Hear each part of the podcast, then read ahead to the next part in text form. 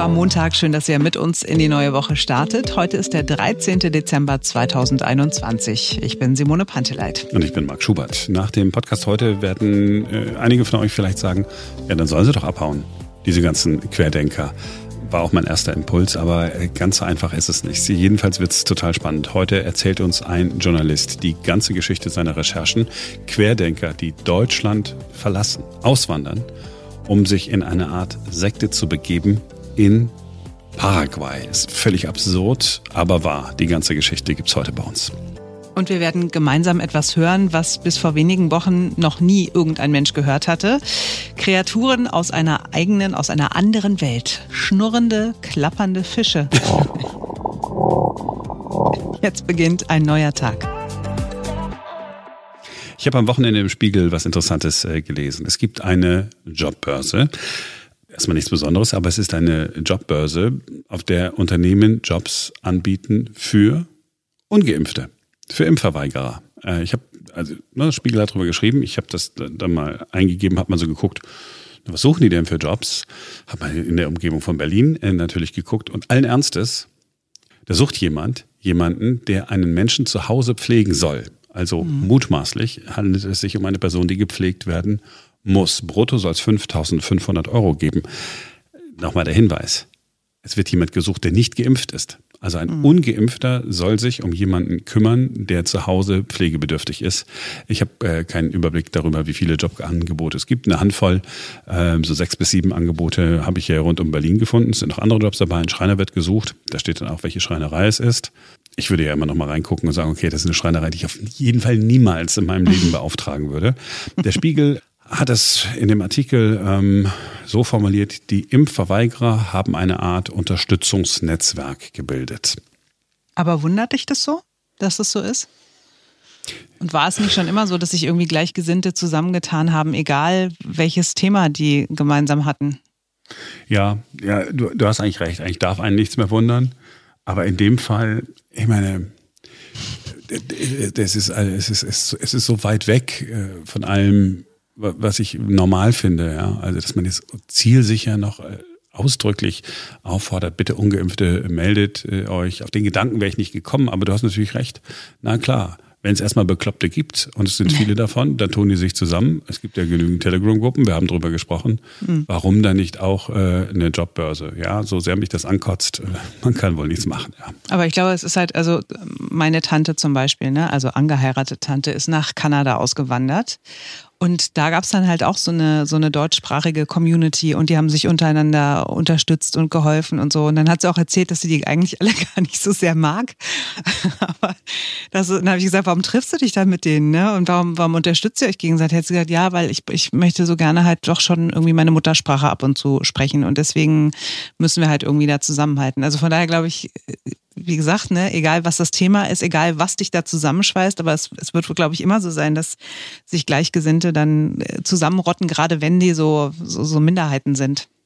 Ja, mag ja alles sein. Aber Auswandern ist ja natürlich ein cooles Stichwort. Ja, womit wir bei unserem, unserem nächsten Thema sind. Denn dieses Unterstützernetzwerk in Sachen Jobs ist nichts gegen das, was sich gerade in Internetforen abspielt. Es geht nicht mehr nur darum, einen Arbeitgeber zu finden, der Verständnis für das eigene Querdenkertun hat. Es gibt Menschen, die gleich das Land komplett verlassen, weil sie das Gefühl haben, hier in Deutschland werden sie unterdrückt. In Paraguay gibt es ganz offensichtlich eine Kolonie, in der deutsche Querdenker ein Zuhause finden. Also die brechen ihre Zelte hier ab, packen alles zusammen und leben fortan in Freiheit. Zumindest denken sie das. Und diese Geschichte kennen wir, weil der Journalist Jan Stremmel sie recherchiert hat. Jan schreibt für die Süddeutsche Zeitung und für das Y-Kollektiv. Das ist ein Kollektiv, das ist ein Zusammenschluss von JournalistInnen. Ihre Reportagen findet ihr unter anderem bei YouTube, also Y wie äh, Y. Und äh, bei YouTube gibt es auch Jans Reportage mit dem Titel Auf der Flucht vor der Impfung, Geschäftsmodell Querdenker Exil Paraguay. Und jetzt erzählt uns Jan die ganze Geschichte. Hallo Jan. Hallo Marc. Du hast eine Geschichte recherchiert, in der alles mit drin ist. Man kann es sich nicht ausdenken. Es ist eine Geschichte, in der spielen Querdenker, Aluhüte eine Rolle, Paraguay, etwas Sektenähnliches, Auswanderung. Was ist das für eine Geschichte, auf die du da gestoßen bist?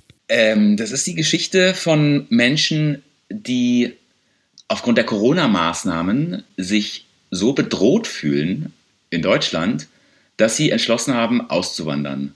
Und zwar nach Paraguay, also in ein kleines Land mitten in Südamerika, in dem es schon sehr viele Deutsche gibt. Und dort bilden sich jetzt richtige kleine Querdenkerkolonien. Was sind das für Menschen, äh, auf die du da getroffen bist? Ich habe eine Familie begleitet, die aus, ähm, aus Baden-Württemberg nach, nach Paraguay ausgewandert ist. Ich habe die so zwei Tage vor ihrem Auszug äh, getroffen. Das war eine Familie, die, ich würde mal sagen, aus der, aus der ganz äh, normalen Mitte der Gesellschaft kommt. Also Vater, Mutter, zwei vierjährige Kinder und die Schwiegermutter, die sind alle zusammen ausgewandert. Die hatten beide äh, gute Jobs, haben die gekündigt, haben ihre Wohnung gekündigt, weil sie tatsächlich ähm, sich nicht impfen lassen wollen und weil sie äh, davon ausgehen, dass in den nächsten Monaten in Deutschland tatsächlich sie dazu gezwungen werden, sich impfen zu lassen und für sie gefühlte Bedrohung. Und deswegen haben die diesen wirklich unglaublichen Schritt gemacht, alles zu kündigen, ihr Leben hier aufzugeben und in ein Land zu ziehen, in dem sie auch noch nie waren. Die waren beide noch nie in ihrem Leben in Lateinamerika, sprechen kein Wort Spanisch. Und das zeigt schon ganz gut, welcher Druck für die da subjektiv sozusagen sich aufgebaut hat. Das war ein bisschen bestürzend. Es sind die, die ich auch äh, in der Doku gesehen habe, ne? Wie dann noch mein Kollege, mein ehemaliger Schulkollege, sich dann noch bei mir gemeldet hat und hat gesagt, hey, du, ich habe gehört, du willst auswandern, teilen wir uns einen Container. War das nochmal so ein Ansporn, wo ich einfach gesagt, hey, da ist noch jemand, der genauso denkt mhm. wie du und der geht auch darunter, war noch nie da, nimmt seine Familie mit. Und das hat, hat dann noch mal ein bisschen Sicherheit gegeben, weil ich einfach gedacht habe, mhm. ihr seid nicht die Einzigen, die das Wir sind nicht die Einzigen, die so verrückt mhm. denken, sage ich jetzt einfach naja. mal. Ne? Angelo heißt er, habe ihn über so eine Facebook-Gruppe kennengelernt, in der er gerade sich so erkundigt hat. Das wäre nämlich genau meine Frage gewesen. Wie bist du an die Leute rangekommen? Die vernetzen sich alle über Telegram und Facebook vor allem. Da gibt es riesige Gruppen, in denen Menschen, die schon dort sind, quasi Tipps geben, den, den Neuankömmlingen und dort habe ich auch diese Familie gefunden. Das war natürlich schon so die zehnte Familie, die ich versucht habe zu kontaktieren, aber das war die erste, die sich bereit erklärt hat, sich mit mir zu treffen. Ja, ich würde sagen, auf deine Frage vorhin nochmal ergänzen, dass die, die waren jetzt nicht so der harte Querdenker, ähm, extreme Rand, den man so kennt, der so auf diesen Demos irgendwie mit. Ja, die so laut schreien und von denen man einfach denkt, die sind halt Aluhüte, ne? Genau, das waren die auf jeden Fall nicht. Also das, das ist mir wichtig zu betonen. Die, die, sind, die glauben jetzt nicht an die große ähm, Weltverschwörung. Die haben einfach nur Bedenken und Angst vor der Impfung und sind sehr, sehr schlecht informiert, muss man sagen. Aber die sind keine Extremisten. Die glauben im Prinzip äh, schon, dass Corona echt ist und so, aber ähm, sie halten diese Maßnahmen für überzogen und haben da ja äh, für sich so eine ganz große Ah, so eine Angst entwickelt, habe ich richtig gemerkt. Ich weiß, man geht als Journalist hin, man will Beobachter sein, man will Material sammeln für, für seine Geschichte. Aber in solchen Momenten versucht man nicht dann auch zu argumentieren und zu sagen, hey Leute, das, was ihr da erzählt, das, das, das stimmt doch alles hinten und vorne nicht. Ja, das habe ich schon versucht. Ich hatte jetzt nicht das Ziel, sie vom Ausreisen abzuhalten. Dafür war es eh schon zu spät. Die hatten schon alles gepackt. Aber klar, ich habe den ganz oft ähm, äh, Fragen gestellt dazu, woher sie denn diese Informationen nehmen oder wie sie denn darauf kommen, dass es jetzt irgendwie, dass man jetzt bald zwangsgespritzt wird in Deutschland und, und, und diese Sachen. Und da stieß ich dann immer wieder auf die gleichen Antworten, die man natürlich von all diesen Menschen bekommt. Ja, ja, ja, ich habe da was gesehen. Ich habe da was gesehen auf Facebook, ich habe da was gesehen auf YouTube und überhaupt kennst du schon diesen einen Link auf Telegram. Und das ist so ein Phänomen, was ja so seit einiger Zeit um sich greift, dass, dass Menschen sich sehr informiert fühlen und gar kein richtiges Gefühl mehr dafür haben, was eigentlich noch Fakten sind und was Fake News sind und was einfach nur Lügen sind. Und in diesem, in diesem Netz der Desinformation war diese Familie völlig äh, verheddert. Und da konnte ich nicht viel ausrichten. Also da habe ich wirklich quasi gegen eine Wand gesprochen. Ich war äh, erst vor wenigen Tagen zum ersten Mal wieder bei Telegram und habe mir dann so ein paar Gruppennamen äh, geben lassen. Mir ist aufgefallen, dass das durchaus, wenn auch verlinkt wird zur Website, dass die durchaus total seriös wirken, also dass die professionell gemacht sind, sodass ich gedacht habe, hinter diesem ganzen Querdenkertum, da stecken nicht nur irgendwelche Bekloppten, sondern da sind auch Leute, die vielleicht ganz andere äh, äh Interessen haben, nämlich möglicherweise geschäftliche Interessen. Das war so mein Gefühl. Mhm, ja, das ist auch sehr richtig. Also es gibt ja sozusagen auf der einen Seite die große Menge der Menschen, die verängstigt sind und die nach irgendwie nach Halt suchen in dieser in dieser ja auch wirklich unheimlichen Situation, in der wir alle stecken. Es gibt aber natürlich auch die Antreiber dieser Angst, die damit wirklich auch gutes Geld verdienen, dass sie den Menschen solche Flausen in, in, ins Ohr setzen sozusagen. Also ähm, es gibt gerade in diesem Auswanderer-Thema gibt es äh, sehr, sehr viele Influencer und, ähm, und Menschen, die mit Auswanderungsberatung sozusagen Geld verdienen. Und die machen ganz aktiv Stimmung gegen das Leben in Deutschland und gegen die angebliche Impfdiktatur, in der wir ja hier alle leben.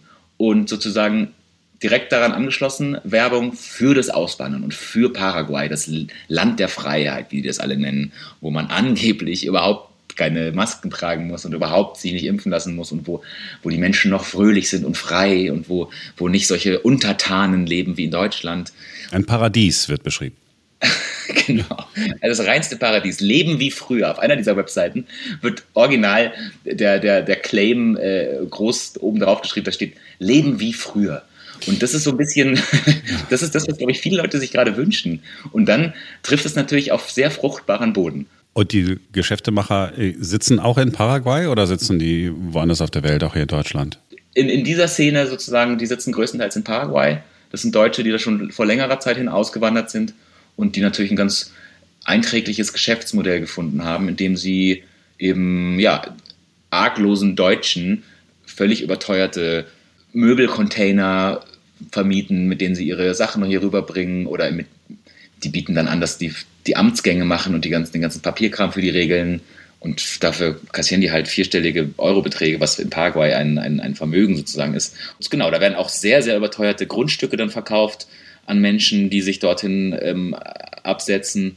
Und das ist ein sehr, sehr einträgliches Business tatsächlich. Und die Menschen, die nach Paraguay auswandern, die wandern, du hast es auch in der Doku ähm, beschrieben, die wandern alle sozusagen in einzelnen Orten, in so eine Art Ghetto, das sich da geschaffen haben. Ich musste ein bisschen an Colonia Dignidad denken. Ja, tatsächlich, das, dieser Eindruck, der drängt sich auch sehr schnell auf. Ähm, es gibt da verschiedene, es gibt ganz, ganz viele Kolonien, also das geht von, von einer kleinen Siedlung, wo sich dann irgendwie vier Familien zusammenschließen mit ein paar Häusern, bis hin zu, ähm, zu dieser größten äh, Kolonie, ähm, über die ich auch äh, recherchiert habe. Da wohnen tatsächlich um die 200 Menschen gerade. Die expandieren auch massiv. Und das ist ein riesiges, hunderte Hektar großes Gelände mitten im Nirgendwo. Ähm, also irgendwie Stunden von der, von, der, von der Hauptstadt entfernt, über eine Schotterpiste sozusagen. Und dort, mitten im Nirgendwo, hat ein ehemaliger Scientologe riesiges Areal. Mit Scientology ist auch noch mit dabei, ist der Wahnsinn. Genau, er ist ja ausgestiegen vor Jahren, aber ähm, ich, ich würde ihm mal unterstellen, dass er immer noch in diesem, ja, in diesem Guru-Tum so gefangen ist und dass ihm das schon auch, ja, dass das so irgendwie eine ganz einträgliche neue äh, Quelle für ihn geworden ist, indem er eben ängstliche Deutsche dorthin lockt und ihnen für sehr, sehr viel Geld Grundstücke verkauft und ihnen eben verspricht, sie seien da sicher vor der Impfpflicht, vor der Giftspritze, sie müssten keine Masken tragen etc. pp. Da treffen die sich alle und ähm, sitzen da und haben, ähm, man, man kann das relativ gut auch auf YouTube verfolgen, was sie da so treiben. Da gibt es einen Kindergarten, da gibt es eine Grundschule, da gibt es Spielplätze, da gibt es jeden Nachmittag irgendwie eine, eine Dart-Runde, wo die älteren deutschen Herren dann sich zum, zum Bierchen treffen und das ist so ein kleines, wie so ein kleines deutsches Ferienlager. Im Nirgendwo. Und die Menschen, die da, ich meine, arbeiten die da? Aber ich habe gar keine Vorstellung. Einige versuchen von dort aus zu arbeiten, mit so Geschäftsmodellen, die halt irgendwie in Deutschland ähm, dann stattfinden, also mit irgendwie remote von dort aus arbeiten oder programmieren oder äh, vielfach auch eben so Einwanderungsberatung, was ich eben geschildert habe, dass die eben, ja, dass die professionell andere Leute so dahin locken. Und ähm, die Leute nehmen aber natürlich auch ihr ganzes Erspartes dahin mit. Und ähm, nach Quellen, die mit mir darüber gesprochen haben, muss man da auch, wenn man einzieht, tatsächlich sein, sein, sein Erspartes abgeben an die, an die Leitung der Kolonie. Und die, die verwahren das sozusagen treuhänderisch angeblich. Und dadurch begibt man sich natürlich in so eine Abhängigkeit. Und das ist natürlich dann schon sehr bedenklich. Und das erinnert dann tatsächlich auch an, an Colonia Dignidad, wo eben der Kolonieführer die, die absolute Macht über seine, über seine Siedler und Siedlerinnen hat. Und ähm, ja, es ist noch relativ neu, das ganze Konzept, aber ich bin mir ziemlich sicher, dass es da in, innerhalb von ein, ein, paar Monaten auch einige Aussteiger geben wird, die da plötzlich ähm, aufwachen und merken, wohin sie sich da jetzt verirrt haben. Irgendwo im Nirgendwo, also außerhalb der Zivilisation, Du hast vorhin schon einmal gesagt, Leben wie früher. Es ist ja tatsächlich dann ein Leben wie früher. Alles das, was wir an Errungenschaften sozusagen haben, wird es dort ja vermutlich äh, nicht geben. Es ist doch relativ bequem, was die da haben. Also die haben schon, sagen wir mal, die haben, die haben Internet, die haben äh, eine Kanalisation, die haben, haben auch äh, so kleine Reihenhäuser, die schon so größtenteils unseren Standards in Deutschland entsprechen. Ähm, das sind ja auch ziemlich bequeme Menschen. Das sind jetzt keine totalen Abenteurer, die da hingehen, sondern das sind Karl-Heinz und Inge, Mitte 50, die sonst Urlaub auf Mallorca machen und kein Wort Spanisch sprechen und jetzt da hingehen. Also die würden jetzt auch nicht im Zeltlager da wohnen. Das ist schon relativ, ähm, das ist schon relativ bequem da, was ich so, was ich so weiß und was ich da so gesehen habe.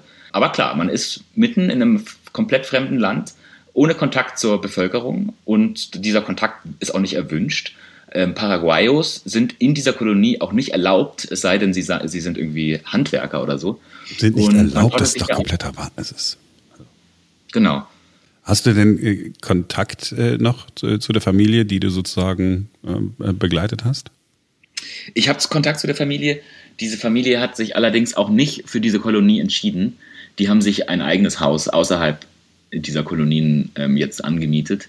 Das heißt, die sind diesen Menschenfänger sozusagen nochmal so von der Schippe gesprungen und die leben jetzt außerhalb eines Städtchens im Süden des Landes und haben so ein kleines Häuschen mit Garten und wollen da jetzt mehr oder weniger als Selbstversorger sich durchschlagen, haben irgendwie Gemüse angebaut und hoffen, dass sie vielleicht in der mittleren Zukunft ein deutsch-ungarisches Restaurant da eröffnen können. Das sind so die Ideen, die die haben. Aber genau, wir sind in Kontakt und ähm, ich bin mal sehr gespannt, wie es bei denen weitergeht. Die können ja dann wahrscheinlich auch kein Spanisch, sagst du? Genau. Und dann ist man, dann ist man in einem, in einem also ich, ich also das ist ja alles so, äh, so Hanebüchen, ja. Dann macht man ein Restaurant auf in einem Land, in dem man die Sprache nicht spricht. Ich, ich könnte ja noch nicht mal die, die, die Speisen äh, den Leuten anbieten, weil ihr das gar nicht irgendwie denen sagen kannst, was du dann, was du, was du anbietest. Das ist ja, das ist ja völlig absurd. Als du das erste Mal Kontakt hattest, ähm, mit denen, als sie dann schon da drüben waren, haben die irgendwie mal so erkennen lassen, dass sie doch die eine oder andere Sorge sich machen oder mal so, so Zweifel äh, geäußert? Ja, ich habe das schon so rausgehört, dass, dass die schon so ein bisschen schockiert waren, sage ich mal, weil die waren, wie gesagt, noch nie in Lateinamerika zuvor. Und ähm, wenn man dann so aus, aus, aus Süddeutschland nach, nach Asunción kommt, die Hauptstadt, dann ist man natürlich, also das ist schon ein Schock. Und die meinten, ähm, die Armut, die sie gesehen haben und alles, das äh, sei für sie schon ein, ein ganz schöner, eine ganz schöne Ohrfeige gewesen. Und sie hätten sich dann erstmal ein Auto gemietet und sind in den Süden des Landes gefahren, wo es eben so ein bisschen ländlicher ist. Also, die haben mir gegenüber jetzt nicht gesagt, dass sie es schon bereuen. Das tun sie, glaube ich, auch noch nicht. Es klang eher so, als würden sie gerade gute Miene zum bösen Spiel machen. Wir reden nicht von einem Einzelfall, weil du hast ja gesagt, okay, du hast äh, zehn Leute kontaktiert, die meisten wollten äh, nicht mit reden. Das heißt, diese Schicksale gibt es mehrfach. Hast du eine ungefähre Vorstellung davon, von wie viel Auswanderern oder potenziellen Auswanderern wir hier reden? Das ist schwer zu quantifizieren, weil natürlich in diesen Foren ganz viele auch einfach nur passiv mitlesen und noch keine konkreten Pläne schmieden. Aber wenn man so überschlägt, wie viele Menschen sich gerade bei so, bei so Sekten Ausstiegsberatungen melden, weil zum Beispiel ein Verwandter sich plötzlich nach Paraguay abgesetzt hat. Und wenn man dann so gegenrechnet, wie viele Menschen in diesen ganzen Gruppen sind und sich da so unterhalten, dann würde ich mal so vorsichtig schätzen, dass das so eine vierstellige Summe an, an Menschen ist, die sich da in diesem Jahr dahin aufgemacht hat. Also es sind auf jeden Fall mehrere hundert und ich würde sagen so vielleicht um die tausend. Mhm, krass. Aber weil du jetzt gesagt hast, äh, äh, Sektenberatung, äh, ja. das heißt, da schließt sich der Kreis. Das heißt, äh, Sektenberater hier in Deutschland kennen dieses Phänomen und befassen sich damit auch. Genau, für die ist das auch total neu. Bei denen laufen tatsächlich seit ungefähr einem Jahr immer mehr Menschen rein, die sagen, äh, Entschuldigung, meine Mutter überlegt plötzlich aus dem Schwäbischen nach Paraguay zu ziehen. Äh, könnt ihr mir bitte helfen? Wie kann ich ihr das ausreden? Und das ist tatsächlich ein Phänomen, was neu ist und womit sich diese Berater und Beraterinnen jetzt massiv rumschlagen müssen. Und die sind auch wirklich ein bisschen ratlos, weil, weil man Menschen natürlich schwer ihre Ängste nehmen kann. Die Ängste eines Menschen sind natürlich schwer, irgendwie einfach durch ein Gespräch zu beenden. Und und diese Leute sind, ja, die sind von ihrer eigenen Furcht richtig gelähmt und, und, und sehen keine andere Möglichkeit mehr, als da hier raus hier irgendwie ihre Sachen zu packen. Das ähm, ist tatsächlich ein Phänomen, was uns, glaube ich, auch noch lange begleiten wird oder zumindest länger, weil also auf, auf meinen, auf meinen äh, Film hin haben sich auch nochmal mindestens 50 Familien gemeldet, die das Ähnliche gerade erleben. In einem Fall hat sogar eine Frau mir geschrieben, dass ihr Ex-Mann sich vor zwei Wochen über Nacht mit der gemeinsamen Tochter nach Paraguay abgesetzt hat, ohne sich zu verabschieden. Der hat einen Abschiedsbrief hinterlassen. Und der hat sozusagen die gemeinsame zehnjährige Tochter einfach in einer Nacht- und Nebelaktion ähm, dahin sozusagen entführt. Und da ist jetzt auch die Polizei involviert und alles. Aber das sind Fälle, die so ein bisschen zeigen, dass da gerade ganz viel so ins Rutschen gerät. Das ist natürlich, ist natürlich ein Riesenthema. In, in, in fast allen Familien gibt es ja Menschen, die gerade ähm, massiv verängstigt sind vor dieser Impfpflicht und so weiter. Ja, äh, auch im Bekanntenkreis. Ne? Also ich, in meiner Familie gibt es jetzt sowas nicht. Äh, Glück gehabt, äh, muss ich sagen. Aber im Bekanntenkreis erlebt man ja sehr, sehr viele, die äh, ja tatsächlich Corona leugnen, die tatsächlich, also auch ganz normale Menschen, also denkende Menschen, die tatsächlich mit, wo, auch der Name Bill Gates äh, im Zusammenhang mit dem Virus fällt und nicht als großer Sponsor bei der Entwicklung von, von Impfstoffen, man ist ein bisschen, ja, man ist ein bisschen gelähmt. Ich weiß gar nicht, was ich, ich weiß gar nicht, was ich, wie man an diese Menschen überhaupt noch mal rankommen kann, wenn, wenn Sektenberater äh, nicht wissen, was sie tun sollen. Mhm.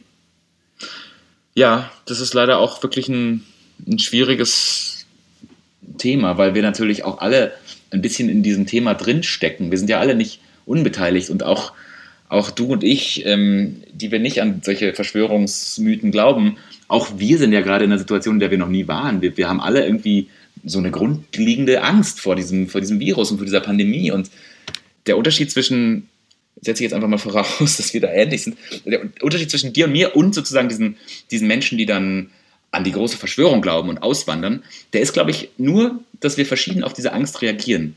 Also ich reagiere auf diese Angst, indem ich mich halt impfen lasse und indem ich den wissenschaftlichen Empfehlungen folge jemand wie Angelo, der Protagonist aus meinem Film, reagiert auf seine Angst, indem er halt die Schuld auf irgendwelche finsteren Mächte schiebt und eben auf die deutsche Regierung, die irgendwelche Pläne, Pläne schmiedet. Und im Grunde genommen haben wir alle sozusagen eine, eine, eine Strategie entwickelt, mit unserer Angst umzugehen. Und ich glaube, das muss man sich immer mal wieder im Hinterkopf ähm, so wachrufen, dass diese Menschen, die jetzt solche abstrusen Fantasien glauben, dass, dass die im Grunde genommen auch einfach Angst vor Corona haben. Und das ist ja auch legitim. Und ich glaube, wenn wir uns über diese Angst verständigen und uns nicht versuchen, gegenseitig die Angst auszureden oder die, die nicht ernst zu nehmen, dann, dann kommen wir auch, dann bleiben wir zumindest im Gespräch. Also ich habe für mich gelernt, nachdem ich mit wirklich vielen von diesen Menschen gesprochen habe, ähm, dass, dass es gar nichts bringt, denen ihre Ängste nehmen zu wollen. So, man muss das einfach denen zugestehen und sagen, okay, du hast Angst, verstehe ich, habe ich auch. Jetzt lass uns doch drüber reden, wie wir gemeinsam in dieser Gesellschaft irgendwie dahin kommen, dass wir diese Angst nicht mehr brauchen und dass wir halt irgendwie diese verkackte Pandemie überwinden. Mhm. Ähm, aber was Besseres fällt mir auch nicht ein. Ja, aber ist schon ganz gut. Ähm, den, den, den Ansatz, ähm, kann, ne, wenn ich dir so zuhöre, lass ich es mal sacken. Ähm, der Ansatz ist ganz gut. Mein Eindruck ist allerdings, dass das muss doch tiefer setzen, weil wenn ich, wenn ich jetzt sage, okay, diese Corona-Maßnahmen stören mich, dann könnte ich ja auch sagen, okay, dann gehe ich meinetwegen nach Schweden, ja, wo äh, man ohne Lockdowns äh, auskommt, wo äh, Regelungen, wie es sie bei uns gegeben hat, äh, einfach nie eingeführt worden sind. Also wenn es nur dieser, dieser Corona-Gedanke wäre. Wenn ich aber dann sage, ich gehe nach Paraguay. Das ist ja tatsächlich die, die Flucht aus der Zivilisation, wie ich sie kenne, wenn man es mal äh, groß formulieren will. Da sitzt doch was viel tiefer. Das hat doch vorher schon angefangen. Da müssen doch vorher schon Zweifel an unserem Staatswesen, an unserer Gesellschaft gewesen sein. Ja, tatsächlich. Also ganz, ganz viele der Menschen, die da jetzt auch in Auswandern sind, auch wirklich schon länger unzufrieden und fühlen sich in Deutschland nicht mehr wohl und fühlen sich in Deutschland gegängelt. Damit hat auch viel zu tun, so, eine, so ein gewisses Unwohlsein gegenüber Migration. Also fast alle von diesen Menschen haben ganz, ganz starke Vorbehalte gegenüber Einwanderern, gegenüber ähm, Geflüchteten und der Protagonist, mit dem ich eben gesprochen habe, der hat sich auch sozusagen 2015 in dem Flüchtlingssommer so ein bisschen vom deutschen Staat enttäuscht gefühlt und seitdem hadert er damit. Ich glaube tatsächlich, es gibt ja jetzt auch Studien ähm, und ähm, ähm, Statistiken, dass, dass aus dem Spektrum der Impfgegner der überwiegende Teil die AfD wählt. Also das ist kein Zufall. In, in, in, dieser, in dieser Unzufriedenheit, in dieser Skepsis gegenüber diesen Maßnahmen sammeln sich jetzt Menschen, die einfach schon länger im, im, im rechten Spektrum unterwegs sind und sich da grundsätzlich von der, von der liberalen deutschen Politik irgendwie nicht mehr vertreten fühlen. Und ja, und der Schritt, warum man dann nicht nach Schweden geht, sondern eben gleich nach Paraguay, das ist dann wiederum ein weiterer Verschwörungsmythos, weil natürlich die Europäische Union in deren Sicht hinter dem Ganzen steckt. Und dann ist eben Schweden auch keine Rettung, weil auch in Schweden wird die Welt untergehen, auch in Schweden wird die Bevölkerung ausgetauscht, wie die ja auch äh, oft glauben. Da werden dann eben ja, antimuslimische Vorbehalte geschürt, dass, dass wir alle von Flüchtlingen ersetzt werden sollen und solche Sachen. Gut. Deswegen ist für die sozusagen Paraguay weit genug weg, um da diesen ganzen Untergang dann zu überleben. Ja, also ist, ich meine, die, die Absurdität äh, liegt ja auf der Hand, ja, also äh, Probleme äh, mit Migration in Deutschland zu beklagen, um dann selber äh, zum Einwanderer äh, in einer Gesellschaft äh, zu werden, die man auch nicht kennt. Also das ist, das, das ist ja natürlich alles absurd. Das ist, ist ja im Prinzip Hanebüchen, aber tatsächlich ist es ja so, auch das, was wir beobachten. Querdenker-Demos, wir alle haben auch äh, sofort, äh, immer wenn wir diese, diese Aufmärsche gesehen haben, auch an Pegida gedacht. Ja, es ist gleichlautend wurde Lügenpresse gerufen.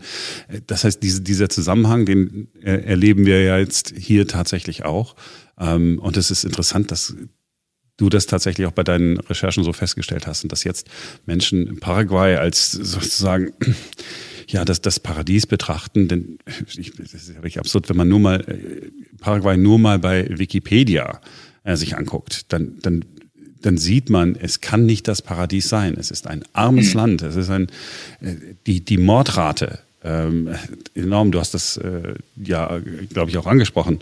Ähm, die Mordrate ist deutlich höher. Man kann dort nicht in Ansätzen so sicher leben, wie man das in, in Deutschland kann und trotzdem flüchtet man dahin. Das ist kompletter Wahnsinn das ist tatsächlich wirklich schockierend und es zeigt ganz gut die, äh, die katastrophalen Folgen, die Desinformation haben kann.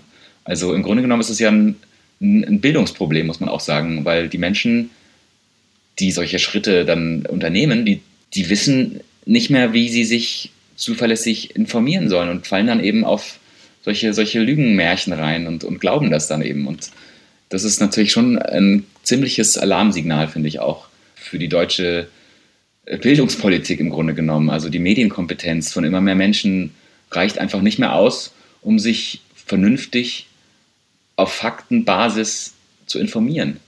Und dann kommt eben sowas raus. Jan, ich danke dir, dass du dir Zeit genommen hast. Ich bin gespannt auf äh, die weiteren Geschichten, denn äh, ich gehe davon aus, dass du weiter den Kontakt halten wirst. Und ich äh, vermute mit dir, du hast es vorhin im Gespräch ja schon mal gesagt, den einen oder anderen werden wir demnächst hier wieder in Deutschland begrüßen und es würde mich freuen äh, wenn du ihn dann treffen kannst und uns erzählen kannst, äh, wie es den Menschen ergangen ist und ob ein Umdenken eingesetzt hat. Vielen Dank. Sehr gerne. Vielen Dank dir.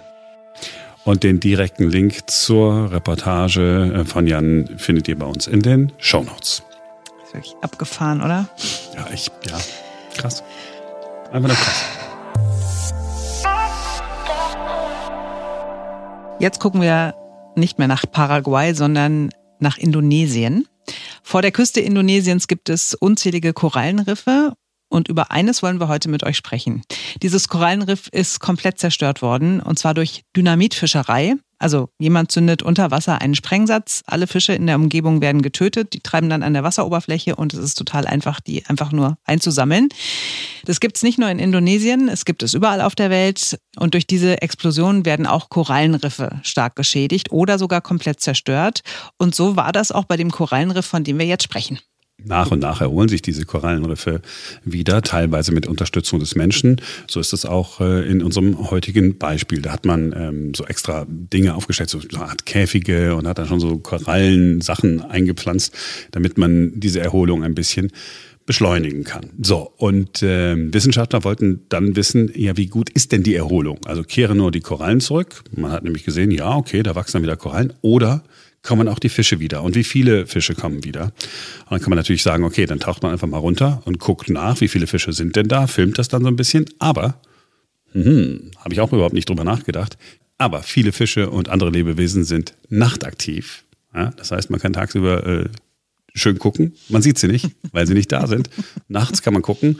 Man sieht sie nicht, weil es dunkel ist. Und deswegen haben die Wissenschaftler gesagt, ah, machen wir doch was ganz anderes. Wir nehmen ein Mikrofon und hängen das nachts da rein und machen einfach Audioaufnahmen und hören dann mal, ob wir vielleicht ein bisschen mehr Leben hören können. Also man sieht dann, wie viel man hört und wenn man mehr hört als noch vor ein paar Jahren, dann sind einfach mehr Fische da. Und das hat man eben da getan und in der Tat, es sind äh, viele Geräusche zu hören gewesen. Man weiß äh, noch nicht, welche Fische, welche Tiere sie machen, aber es klingt wirklich spooky. Es ist wie, ja, wie irgendwie Creatures aus dem All. ähm, meine Damen und Herren, das hier ist ein Korallenriff.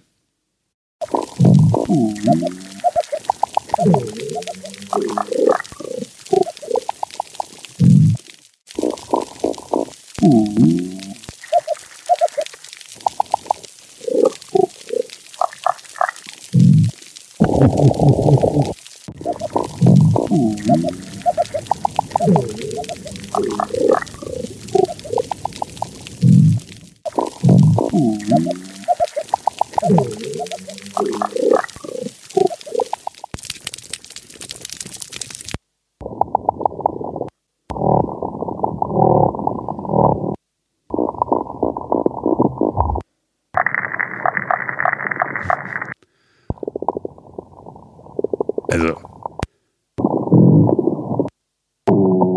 Also jetzt mal, jetzt mal ehrlich.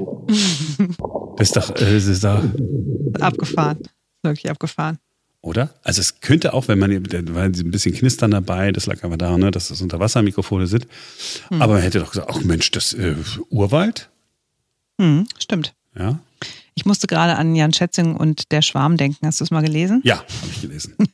Wahrscheinlich haben die Fische sich da irgendwie unter Wasser äh, irgendwie zusammengerottet und haben nachts überlegt, okay, jetzt, jetzt sehen sie uns nicht und jetzt überlegen wir, wie wir die Menschheit ausrotten können. wie wir ja endlich wieder die Macht bekommen über den Planeten. Ja, ist doch, oder? Ich meine, die machen diese Geräusche ja aus irgendeinem Grund. Weil Mhm. Evolution, man würde ja nicht irgendwie sozusagen die Energie verschwenden, Geräusche zu machen, wenn die nicht einen Sinn und Zweck haben. Also ob die jetzt den anderen Fischen sagen, äh, kommt hier hin, hier ist gut, oder die sagen, also dass sie sagen, hä? oder die machen diese Sounds, ähm, um klarzumachen, nee, nee, hier ist schon mal mein Platz, bleib du mal äh, schön weg. Voll gut. Oder die warnen sich gegenseitig. Hier ist eigentlich total scheiße. Hier ist meine ganze Familie umgekommen. Ich war damals gerade verreist. Und Genau, so safer Achtung, Achtung, hier, hier bitte vorsichtig sein. Ich bin nur die Vorhut. Es könnte sein, dass da noch was nachkommt. Äh, hier ist eine Dynamitfäschergegend. Ja, könnte, könnte natürlich sein. Oder es ist tatsächlich wie bei der Schwarm. Das sind die ersten Geräusche, die wir hören, wenn sozusagen die gesamte Tierwelt im Ozean sich zusammentut, um die Menschheit zu bedrohen, fertig zu machen, damit der Planet würde uns überleben recht kann. geschehen, oder? Muss man sagen. Aber wow, oder? Total abgefahren. Mega gut. Ich habe mich so darauf gefreut, dass wir das hier im Podcast hören können. Das war wirklich, ich habe ich hab's zigmal, ich weiß auch nicht warum, wir sind ja nur ein paar Sekunden, zigmal habe ich es so gehört. Einfach nur, weil ich dann so gedacht habe, auch spooky, spooky. Äh, so, das war's für heute. Wir sind morgen wieder für euch da. Denn dann ist wieder ein neuer Tag. Guten Start in die neue Woche wünschen wir euch.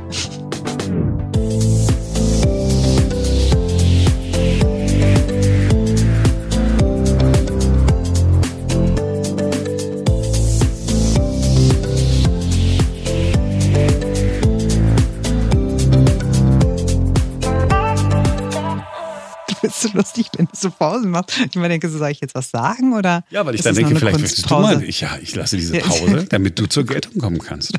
Damit du sagen kannst, ja, das war's für heute. Aber neben dir kann doch keiner leuchten, Marc. Es ist einfach so. Nein, aber trotzdem, ich will dir doch das Gefühl. Ich will das Gefühl geben, du könntest es, wenn du dich noch richtig anstrengst. Ich finde, ich war total nett und freundlich. Du warst mega. Ich lasse Es so viel also Platz. Ich lasse so viel gut, Platz. aber es ist auch noch Montag. Wir hatten ein Wochenende lang nichts miteinander zu tun. ja. Ihr wisst nicht, wie es dir donnerstags ist. ja, es wird immer alberner. Das stimmt allerdings, was aber ausschließlich an mir liegt. Ja, Oh, jetzt ist mein Stift abgebrochen gerade. Schade. du sollst doch nicht mit Papier und Stift arbeiten. Du sollst es doch alles online machen. Oh. das ist so lustig, wenn du dieses Geräusch hast. Oh. Ja, weil, So, Marc, wollen wir jetzt, wollen wir jetzt diese Aufnahme Ja, beenden? ja, und ich, ich gehe mit meinem, meinem Stift, meinem kaputten und dem Papier einfach jetzt ja, weg. Einfach an meine weg. eigenen Wege. Gehst zurück in deine Vergangenheit. da, und guckst, ob du noch ein Wählscheibentelefon findest. Und dann Hab versuchst du im Keller. Versuchst du deine Mutter zu rufen. Hallo Mutter. Dann ist die Verbindung so ganz. Ich habe mir früher auf dem Flohmarkt tatsächlich ein altes, so ein, weißt so ein, so ein Bakelit oder wie auch immer, das heißt, so diese ganzen alten, schwarzen, geilen Telefone noch aus vorm Krieg, aus der Zeit. So gekauft? eins habe ich mir gekauft und habe es mir dann im Telekom-Shop umrüsten lassen und dann konnte ich zu Hause, als alle schon mit schnurlosem Telefon telefoniert haben, habe ich mit diesem tollen alten, ich glaube es heißt Bakelit, dieser, dieser Ja. Stoff, aus dem das hergestellt ist, habe ich damit telefoniert. Ernsthaft? Mein Gott, bist du gestern. Das gibt's doch nicht. Es ist so lustig, wie du immer mehr den Respekt vor mir verlierst. Ja, was ist denn, ich meine, ganz ehrlich.